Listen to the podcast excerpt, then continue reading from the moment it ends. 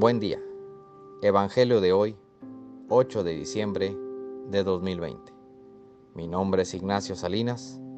Pertenezco a la Iglesia San Patricio del Ministerio de Estudio Bíblico Nazarenos Católicos. Del Santo Evangelio según San Lucas, capítulo 1, versículo 26 al 38.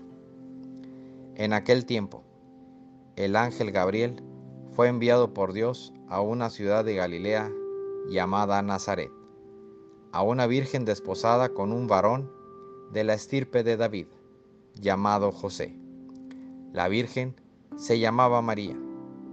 Entró el ángel a donde ella estaba y le dijo, Alégrate, llena de gracia, el Señor está contigo.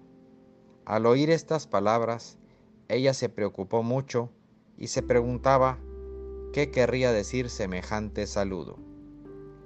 El ángel le dijo, No temas, María, porque has hallado gracia ante Dios.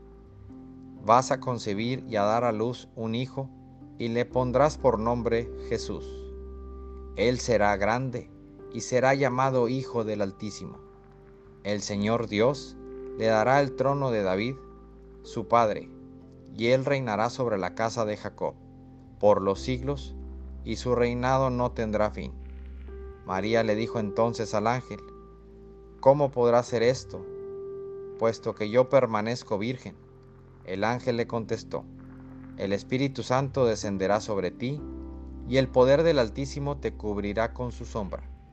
Por eso, el santo que va a nacer de ti será llamado Hijo de Dios.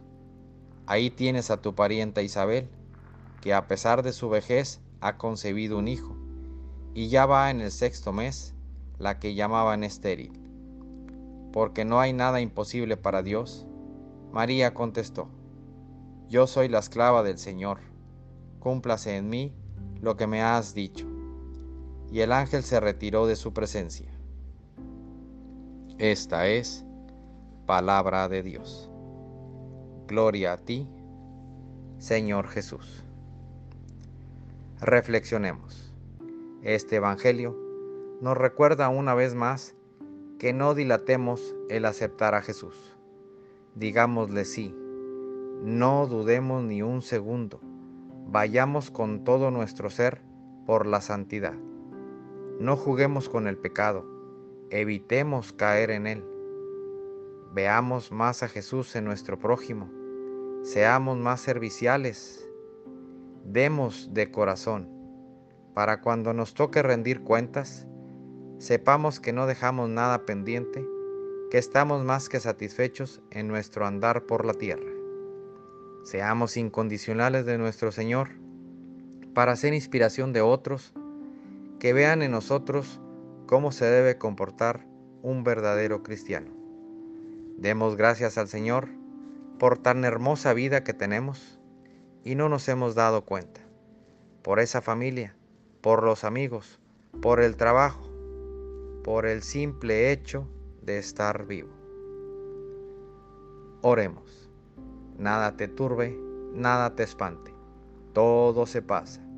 Dios no se muda, la paciencia todo lo alcanza. Quien a Dios tiene, nada le falta. Solo Dios basta.